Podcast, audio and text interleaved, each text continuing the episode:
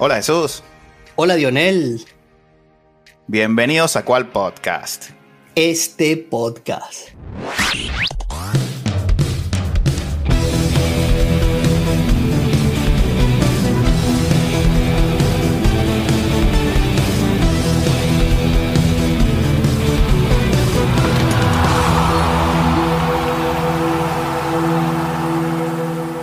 Bien amigos, primero invitarlos a todos ustedes a que nos sigan en nuestras redes sociales, en Twitter y en Instagram en arroba cual piso podcast. Y por aquí en YouTube no dejen de suscribirse.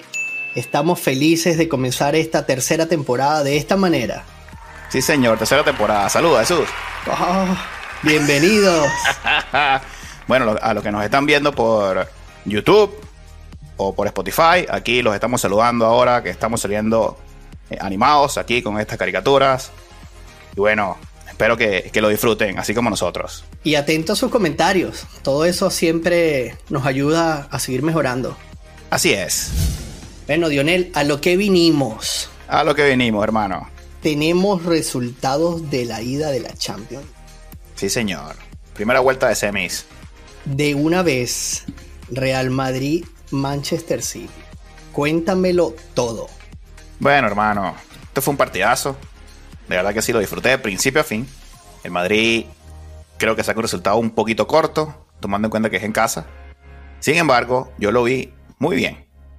Creo que el Madrid hizo su trabajo, dejó que el City jugara su tiquitaca, que tuviera su dominio de balón, y el Madrid lo esperó atrás y a lo de él, contragolpe.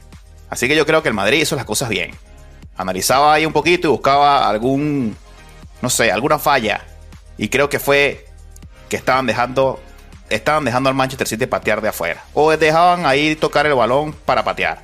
Y yo pensaba en su momento que si la agarraba de Bruin, la iba a mandar a guardar. Y así fue, paso. Y así fue. ¿Cómo lo viste, hermanazo? Bueno, vi bastante orden. Eso a mí me gusta muchísimo en el fútbol cuando hay orden en ambos equipos. Como tú lo bien dices, el Madrid sabía el planteamiento que iba a tener Guardiola y Guardiola jugó como el guion. Él dijo, no marquen primero. Ahí está. Te lo dije. Es cierto. Es cierto. Él dijo, oh, tremendo Vini, hasta que de nuevo se metió en problemas con los árbitros. De verdad, Vini, yo le regalé un tweet. Alguna vez él va a leer estas cosas y va a entender lo importantísimo que es dedicarse a jugar al fútbol. Ese señor jugó 15 minutos y tenía al City en problemas. Muchos problemas llegó Vini. De verdad que sí, jugó un buen juego. Y luego, una falta allí, se em-, empezó a caldear los ánimos y perdió su cabeza. Es lamentable, la verdad, lo tengo que insistir.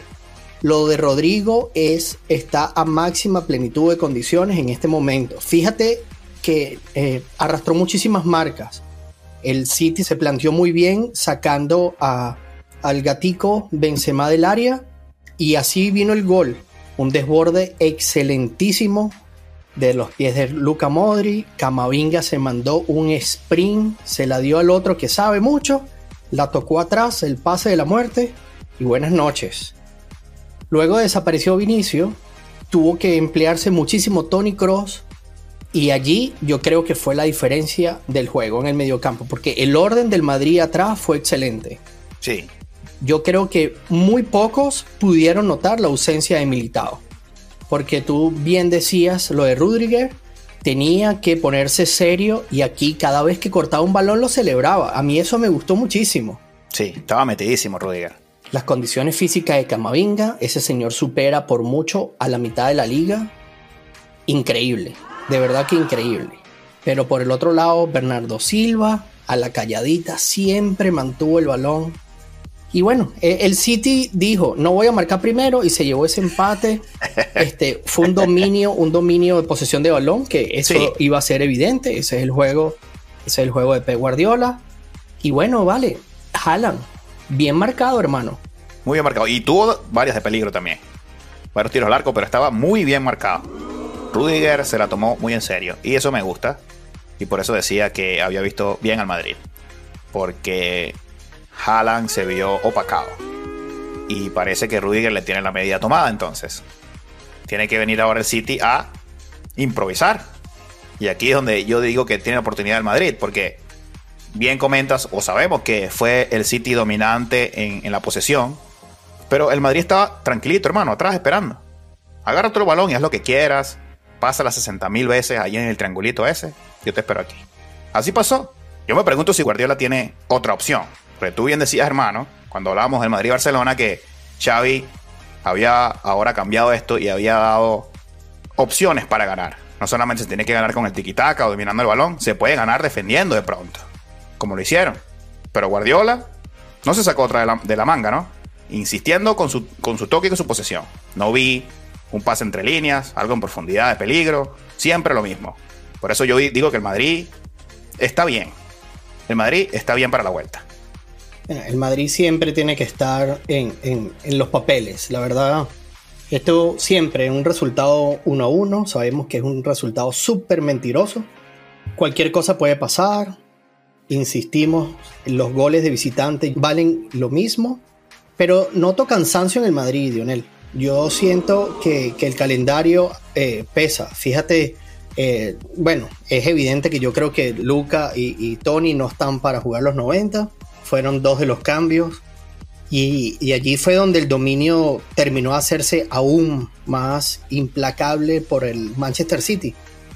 Que tenga o no opciones, yo estoy seguro que, que Guardiola va a salir con un planteamiento y el público va a hacer la diferencia en Manchester si bien es cierto, y, y, hay que recapitular y volver a decir, el orden defensivo del Madrid, pero mientras dejen seguir probando a ese equipo patear desde afuera, hermano, cualquier rebote que le quede ahí a ese señor que es un extraterrestre, claro. solo la tiene que empujar.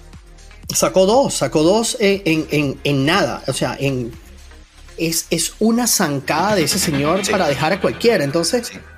Pero aún así bien marcado, ¿no? A pesar de que lo lograba hacer, dos zancadas y ya llevaba peligro, bien marcado. Bien marcado por Rudiger y bien marcado por, por, por Álava. Eh, y eso fue lo que me gustó del Madrid. Sé, e, eso que comentas es muy cierto, no pueden dejar esos espacios ahí para que le peguen de afuera, pero, pero el sitio no se animaba a pegarle de afuera. Gundogan tuvo varias ahí solo. Yo dije, bueno, pégale, tú, Gundogan. Pégale. ¿Qué va? Esperaba un toque cortico ahí. Buscaba alguna pared. Nadie le pegaba afuera. Me imagino que el Madrid estaba esperando eso. Es correcto, estaba esperándolo. Y bueno, fíjate cómo llegó el gol. El gol no llegó con toques adentro, llegó con un zapatazo. Claro. Sí, ahí, ahí bueno. Pero no se puede, no la paraba nadie, hermano. No la paraba ni Courtois. No, no, eso es insacable. Yo le dije que yo le decía a Leo, ni dos Courtois sacaban esa. No, eso es un golazo. Zapatazo, sí, señor. Y, y golazo, golazo de ambos. Vinicius un golazo de Vinicius. Sí, no, los dos goles fueron bellísimos. Claro que sí, era imposible no meterla. Así es, hermano.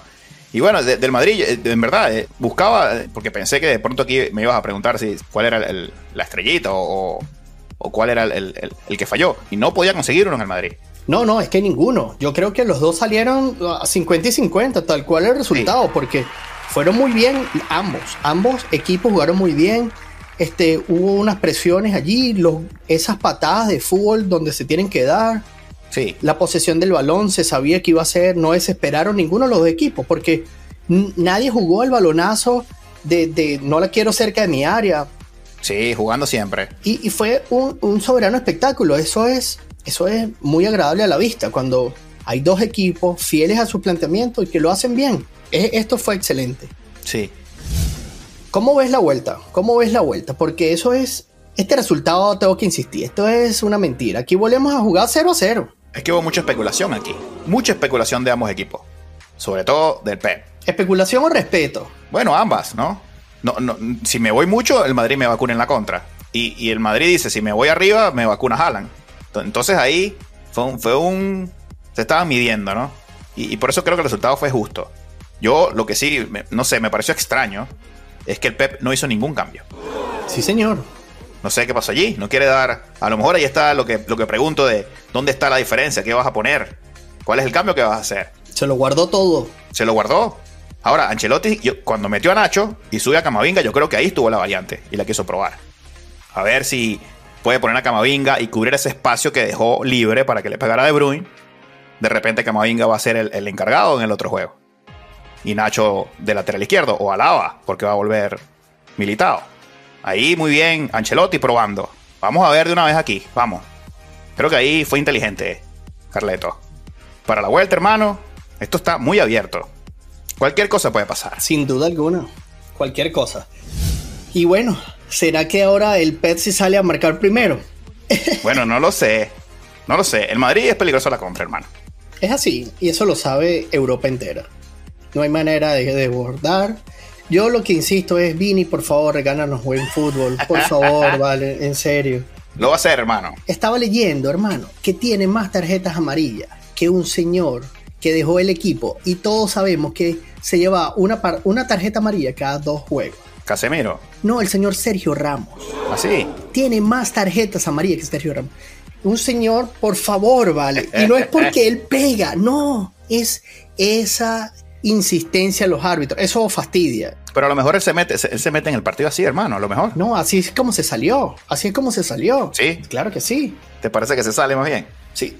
Sí se sale, sí se sale, porque incluso hay compañeros que tienen que salir a la búsqueda, tienen que dejar sus posiciones para jalarlo del árbitro. Señor Vinicio, síganos regalando fútbol. Ahí lo tiene. Ese golazo, eso demuestra su calidad. Más nada. Así es. Bueno, yo no sé cómo ves tú la vuelta. Acá, parece que hay oportunidad para el Madrid o ya ves que fue suficiente ese 1 a 1 para el City. Mira, no, no, yo insisto, este es un resultado mentiroso. O sea, aquí vuelven, eso es un 0-0. Aquí el que, el que gane, gana, el que marque más goles. O sea, es una final. E, es, esa es su final, por supuesto que sí, así es. Y yo estoy seguro que ambos van a salir con las mismas ganas. Yo supongo que ambos van a salir con un planteamiento de marcar temprano. Si el, si el City marca temprano, hermano, es buenas noches. Porque ahí sí va a venir ese tiquitaca que es, es imposible. De quitar el balón. Eh, ¿Cómo le quitas el balón? Muy difícil, eso sí es muy difícil. Yo creo que eso puede ser la diferencia. Sencillamente el que marque primero. Que meta gol gana. Pero de que será un espectáculo, será un espectáculo. Bueno, hermano, no puedo esperar a la vuelta. Como dices, esto es muy abierto. Yo voy por el Real Madrid. Bueno, no te queda de otra. No sé si te vas a mojar. No. Y entonces vamos a pasar al derby de la Madonina. Nos vamos a Milano. Milano, San Siro. Bueno, aquí sí me mojo. Te garantizo que hay un equipo italiano en la final. muy bien, muy bien. Bueno, hermano, el Inter derrota al Milan 2 a 0 a domicilio, por decirlo de alguna manera. A domicilio en su casa. ¿Sabes que hoy cuando veía ese juego me preguntaba, ¿ese debe ser el vestuario de visitante más hermoso del fútbol? Oye, ¿verdad que sí? ¿Ah? Sí. ¡Qué barbaridad! no, bueno, yo me imagino que cambiarán, ¿no? No, por supuesto, pero bueno, cuando yo juego visitante, o sea, debe ser una belleza igual. bueno, eso hay que buscarlo por ahí, de eso debe estar en internet. Seguramente. Pero bueno, vale, sorpresa, el Inter no deja de sorprender, hermano, gratamente. No, me sorprendió. Yo me estaba preparando un sándwich y de repente 2 a 0. Rapidito. Rápido.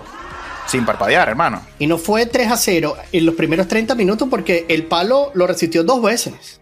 Sí. ¿Qué te pareció? Me sorprendió que no estaba Lukaku, que lo has nombrado muchísimo aquí. Bueno, fue el recambio, pero no fue suficiente.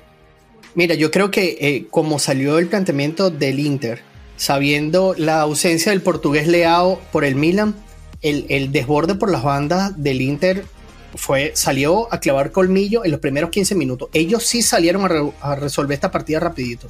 Sí, el primer tiempo fue, fue solo, solo Inter. Fue solo Inter. Y, y, no dejaron de insistir. O sea, Teo estaba loco. Era el único que estaba tratando de, de hacer algo en el mediocampo para tener el dominio de la pelota.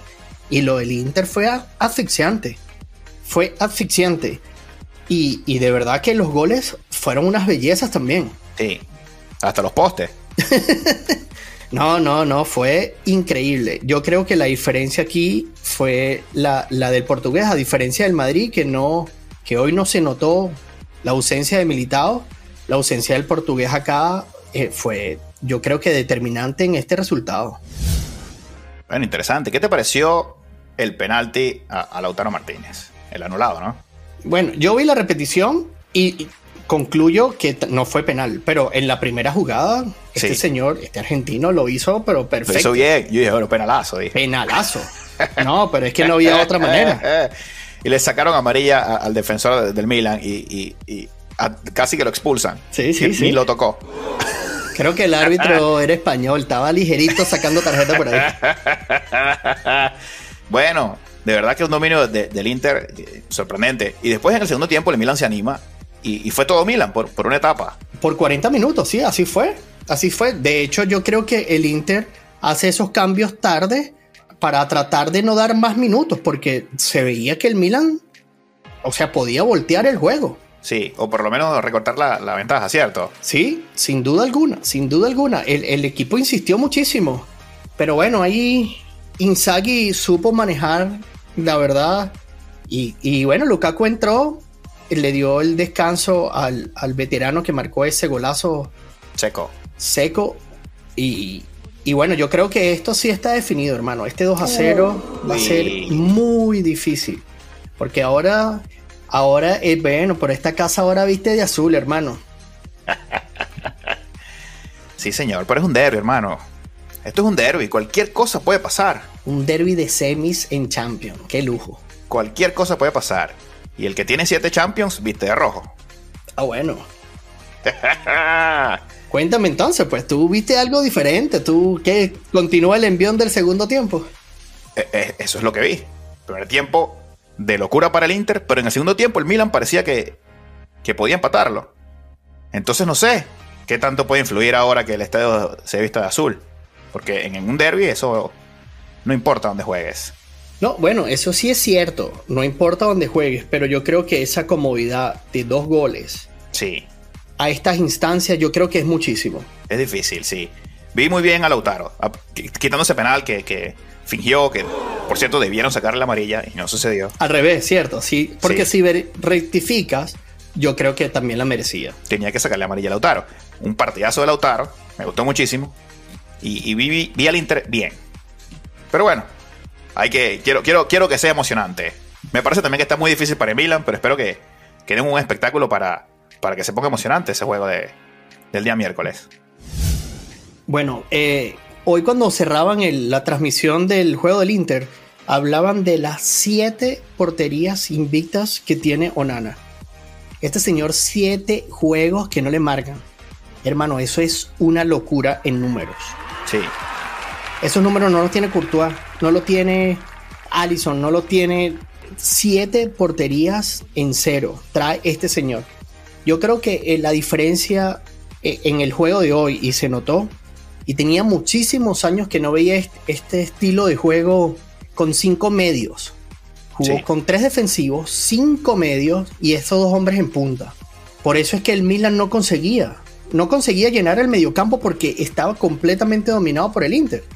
Bien. Y entonces eso, esa, ese planteamiento técnico en el segundo tiempo, por supuesto, ya, ya, hay algunas fisuras, empieza el cansancio.